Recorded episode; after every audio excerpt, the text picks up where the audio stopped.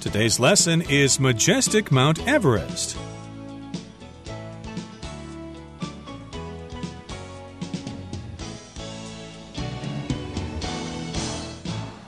Hi, everybody. My name is Roger. And my name is Helen. And today we're going to go to the Himalayas Mountains and talk about the tallest mountain in the world, Mount Everest. Okay, it uh, has different names, but uh, most Westerners know this mountain as Mount Everest, and we're describing it as being majestic. Of course, if you talk about something royal, you say, Oh, your majesty, may I be of service to you. So if something's majestic, it's like a king or a queen. It's just really, really big. It's really, really fantastic. Yes, the word majestic is usually used to describe something that is impressive something that is beautiful, but beautiful in a kind of serious way. So you could say that an eagle is majestic because an eagle is beautiful, but not in the same way as a hummingbird is beautiful because hummingbirds are sweet and tiny. Eagles are majestic because they are impressive. They are predators. They swoop down and fly fast. You can also say that a mountain is majestic or an airplane is majestic. Indeed, it's big and powerful, and uh, that's how we're describing Mount Everest. But there does seem to be a problem there. People are climbing Mount Everest and causing some problems with garbage and things like that, which we'll talk about in today's lesson. So let's begin our lesson by listening to the first part, and then we'll come back to discuss it. Majestic Mount Everest. Mount Everest is one of Mother Nature's greatest creations. Its snowy peak has attracted generations of mountain climbers, and as the popularity of the climb continues to increase, so has its impact on the mountain and its surroundings.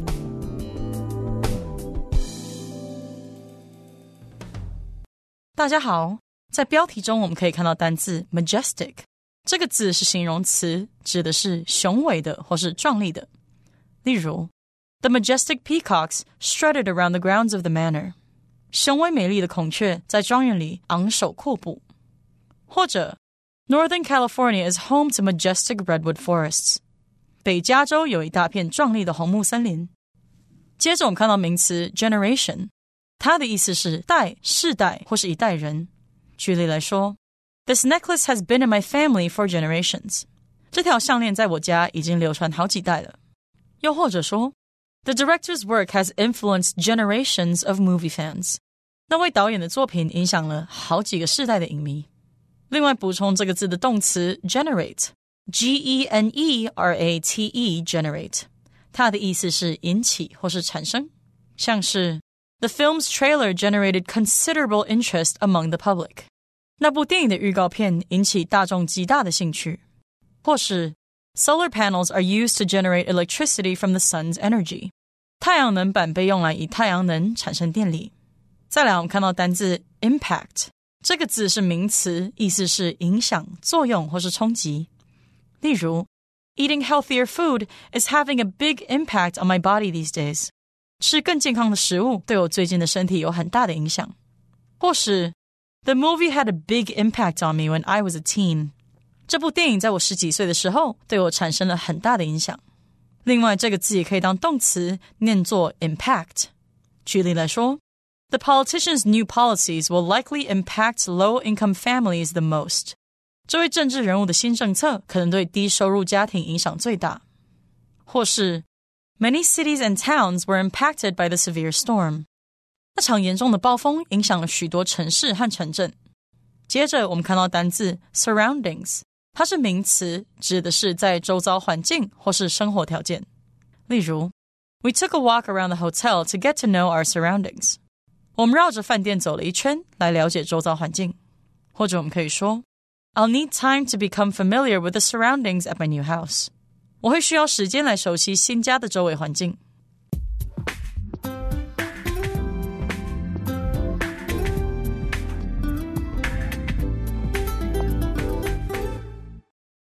So the first sentence of today's lesson begins with Mount Everest is one of Mother Nature's greatest creations. So when we talk about Mother Nature, we're talking about that original force that created the world, and we call that force Mother Nature. And Mother Nature has created many great things in the world, and one of those great things is Mount Everest. Uh, indeed, of course, we could all think of great creations in nature like the Grand Canyon or the geysers in Iceland, etc.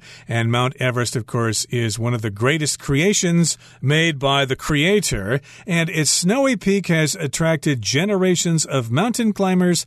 And as the popularity of the climb continues to increase, so has its impact on the mountain and its surroundings. So, yes, indeed, we've got generations of mountain climbers. Generations just refers to different age groups, like your grandparents' generation, your parents' generation, etc., etc.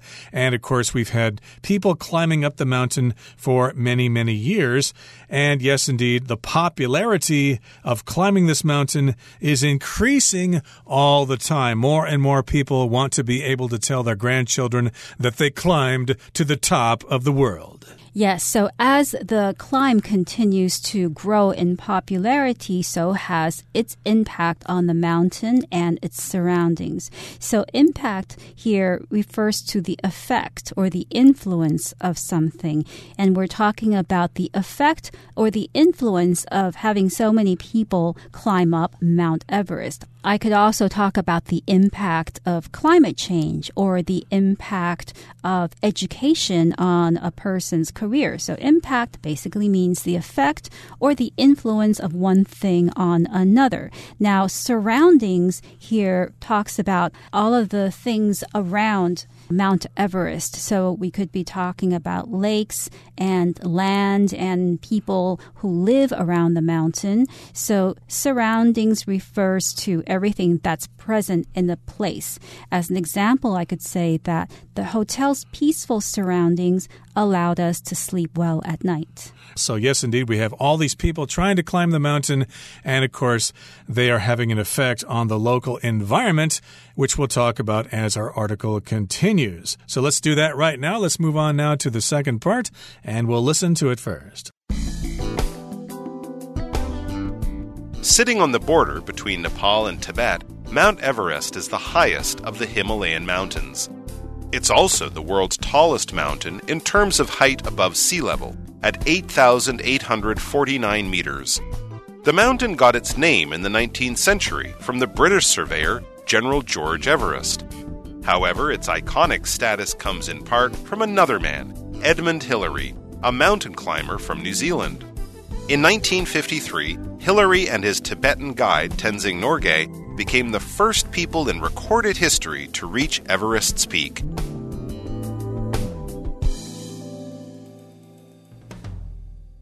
第二部分我们看到片语 in terms of，指的是就点点点而言，或是从点点点方面来看，也可以是根据点点点来说。举例来说 ，In terms of politeness, you should never ask a person questions that are too private。就礼貌而言，你绝不该问别人太过于私人的问题。又或者说，In terms of studying for the test, the teacher suggests repeatedly rereading all of your class notes. 就准备考试而言，老师建议要反复研读你所有的课堂笔记。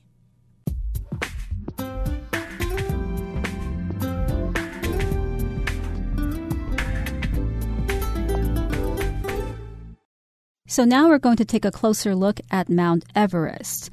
Sitting on the border between Nepal and Tibet, Mount Everest is the highest of the Himalayan mountains. So we know that Mount Everest is located on the border between two places, between Nepal, which is a country, and Tibet, which is a region. So the mountain sits between these two places and it's the highest of the Himalayan mountains. So the Himalayan mountains refers to a group of mountains and among this group of mountains, Mount Everest is the highest. Indeed, it's considered the highest mountain range in the world, the Himalayan mountains. And of course, they stretch for a long way through Asia there. But uh, Mount Everest is the highest of those mountains in that mountain range. It's also the world's tallest mountain in terms of height above sea level at 8,849 meters. Of course, there are different ways to measure mountains in terms of height, but here we're talking about in terms of sea level. So, regarding sea level, okay, the height above sea level, and of course, it's the tallest mountain in those terms. So, if you measure mountains based on how high they are above the level of the sea, then Mount Everest is the tallest in the world. Right. So, in other words, you can use in terms of for saying which aspects of something that you are talking about, you are considering. I could also say, this job is not worth doing in terms of both time and money. So, this job is not a good job when you consider the amount of time you have to spend and the amount of money that you get for doing it. Indeed. And of course, Mount Everest has different names according to where you are. But uh, for Western people, the mountain got its name in the 19th century from the British Surveyor General George Everest. So they kind of named the mountain after him. If you talk about how something got its name, you want to talk about the origin of the name. You know, how did Taipei get its name? Taiwan itself, the name comes from something having to do with the Aborigines. Taiwan got its name from an Aboriginal word. That's according to one theory. And of course, here we're talking about how the mountain was named or how it got its name. That was way back in the 1800s, and it was named after after George Everest, who was the Surveyor General for the UK. Yes, George Everest wanted to climb to the top of Mount Everest, except he wasn't able to do it and he passed away without fulfilling his dreams. However, its iconic status comes in part from another man, Edmund Hillary, a mountain climber from New Zealand. So even though George Everest gave his name to the mountain, the mountain became famous later on because of another person. The mountain got its iconic status. So, first of all, iconic refers to something that is famous, that represents an idea, a famous idea. For instance, you can say that the Mona Lisa, the painting, is iconic because it's very famous. It's known as one of the greatest Renaissance paintings, so it's iconic in that sense. This mountain got its iconic status. Status here refers to the position of a particular object or a person in relation to other things and objects. So one can talk about a person's social status. In other words, the level of that person in a particular society. Here, Mount Everest's iconic status comes from a man named Edmund Hillary, who was a mountain climber from New Zealand. Yep, he's uh, one of the reasons why Mount Everest is so famous, why so many people know about Mount Everest. It comes in part or a little bit from Edmund Hillary. Who was he? Well, he was a mountain climber from New Zealand. Okay, and we all know, of course, what he did, which we'll talk about in the next sentence. It says, in 1953, Hillary and his Tibetan guide Tenzing Norgay became the first people in recorded history to reach Everest's peak. So you may have heard about that in history books. Edmund Hillary and Tenzing Norgay were the first two people to reach the top of Mount Everest. And I think uh, they asked Hillary who was the first guy to step on the top. And I guess they just wouldn't say. It could have been me, it could have been him. They left it kind of ambiguous there. So we generally recognize those two people as being the first in history to reach the peak of Mount Everest. We're also talking about Tenzing Norgay. He's a Sherpa, which is a member of a group of people living in that part of the world. Right, and remember that they are the first two people in recorded history to reach Everest's peak, which means that before them, perhaps other people had reached the peak, perhaps the mountain had been climbed by generations and generations of local people, But it was only when Hillary, a person from New Zealand, a Western person who was able to accept the challenge and get to the peak, that it became big news and was recorded in history. Exactly. And that happened way back in 1953. And since that time, lots of other people have wanted to climb Mount Everest as well. But it is a dangerous thing to do, and lots of people have died trying. So let's talk about how dangerous it is to climb Mount Everest. Let's look at the final part of our lesson for today, and then we'll talk about it. Hillary gave his own name to a section of the mountain, which, until recently, was considered one of the most difficult to climb. Known as the Hillary Step, it's a steep 12 meter high rock face located just before the peak. But a deadly earthquake hit Everest in 2015, reportedly altering the rock face and making it easier to climb.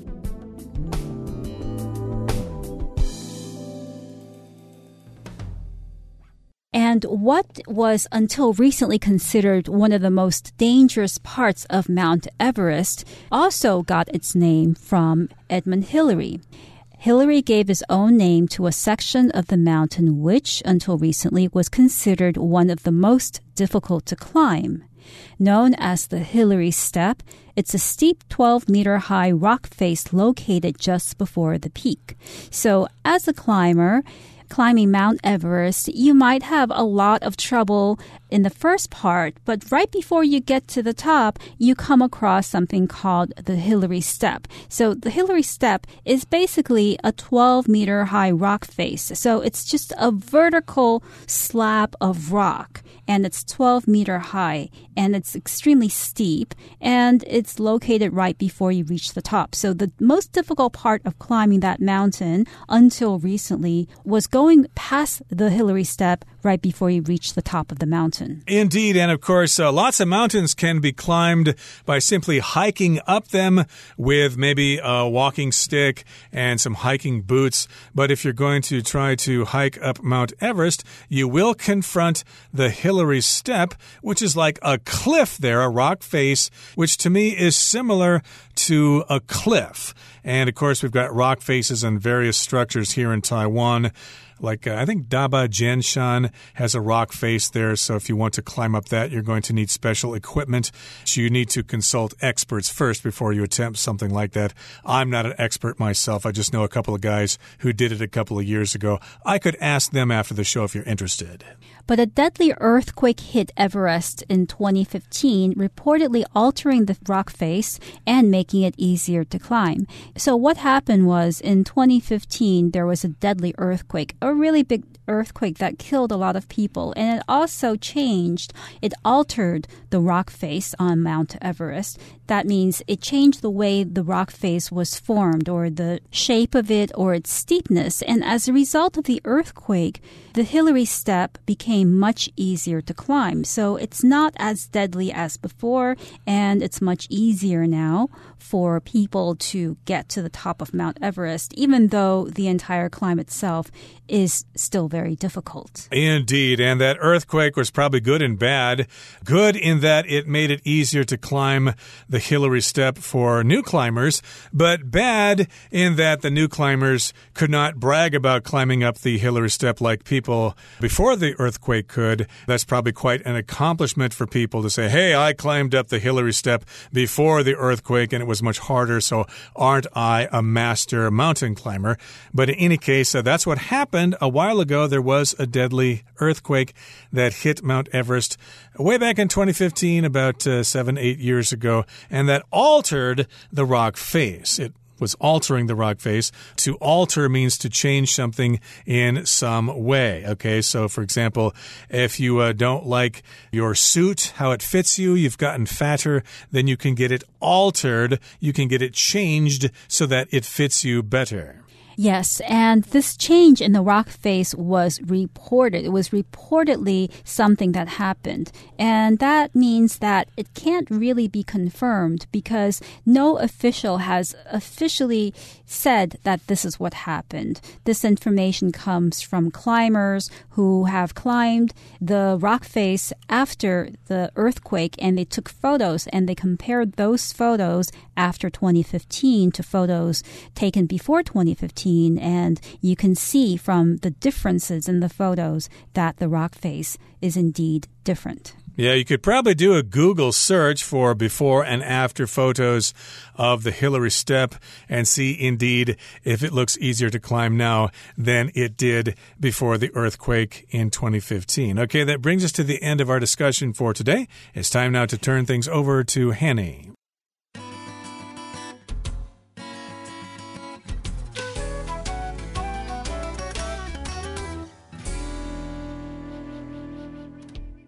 各位同学，大家好，我是 Hanny。我们来看今天的文法重点。这篇文章的标题是 Majestic Mount Everest，其中的 majestic 是用来形容雄伟的、壮丽的。那我们来拆解它的字根。首先来看字根。M A G N 或是拼作 M A G N I，这是表达巨大的、众多的。那这个字根是源自于拉丁文的 M A G N U S，拉丁文的比较级则是 M A J O R。好，那最高级则是 M A X I M。好，这边听起来有点复杂。那其实我们重点是要讲说，我们含有 M A J 或者是 M A X 的字呢，都带有。大或者是多的语义。好，那我们的课文单字 majestic，它是由名词 majesty 加上 i c 而来。那其中这个 m a j 表示多，t y 表示名词字尾，那么 i c 是形容词字尾，把它拼在一起之后呢，majestic 可以用来形容是壮丽的、宏伟的。那它的名词 majesty 是指壮丽呀、宏伟。好，我们顺便补充几个相同字根的单字哦。第一个要补充的是 majority，它的字根 m a j 表示多的，o r 是比较级，那么 i t y 是名词字尾，合在一起 majority 就表示多数。第二个补充的是 magnitude，它的字根 m a g n 表示大，t u d e 是名词字尾。那合在一起，magnitude 表示巨大、重大或者是重要性。那第三个补充的是 magnificent，它的字根 m a g n 表示极大的，f i c 表示做，那么 e n t 是形容词字尾。我们可以用制造出极大的场面去联想到 magnificent，有壮观的、宏伟的，或者是令人印象深刻的。那我们接着就来看到课文第二部分有一个句子，它写到：The mountain got its name in the 19th century from the British Surveyor General George Everest。那这边它用到 get one's name from 加名词，也可以用 take one's name from 名词，去表达说由什么而得名，是取名字什么什么。from 的后面可以接人或是事物。举例来说，The band took its name from a horror movie。那个乐团啊是取名字一部恐怖片。好，我们顺便补充一个意思相近的用法，则是 name A after B。 它表示以 B 为 A 命名，那么 name 在这边当动词，就是表达为什么来取名啊、命名的意思。Name A after B 可以表达用 B 来替 A 命名，把 A 依照 B 来取名。好，那么被动用法则是 A。be named after B。例如，His daughter was named after his grandmother。他的女儿是以他的祖母的名字来取名的。好，那么以上见重点整理，我们回顾今天单字吧。Generation. The businessman's money was carefully invested to support future generations of his family. Impact recent weather events have had a major impact on global food prices. Surroundings. The child became frightened by her unfamiliar surroundings. Status. The school's status was raised by the high test scores of its students. Alter. The author's strong arguments altered the views of many people. Well, everyone, today's article has come to an end, and I sure hope you enjoyed reading along with us. I am Roger. I'm Helen. See, you next time.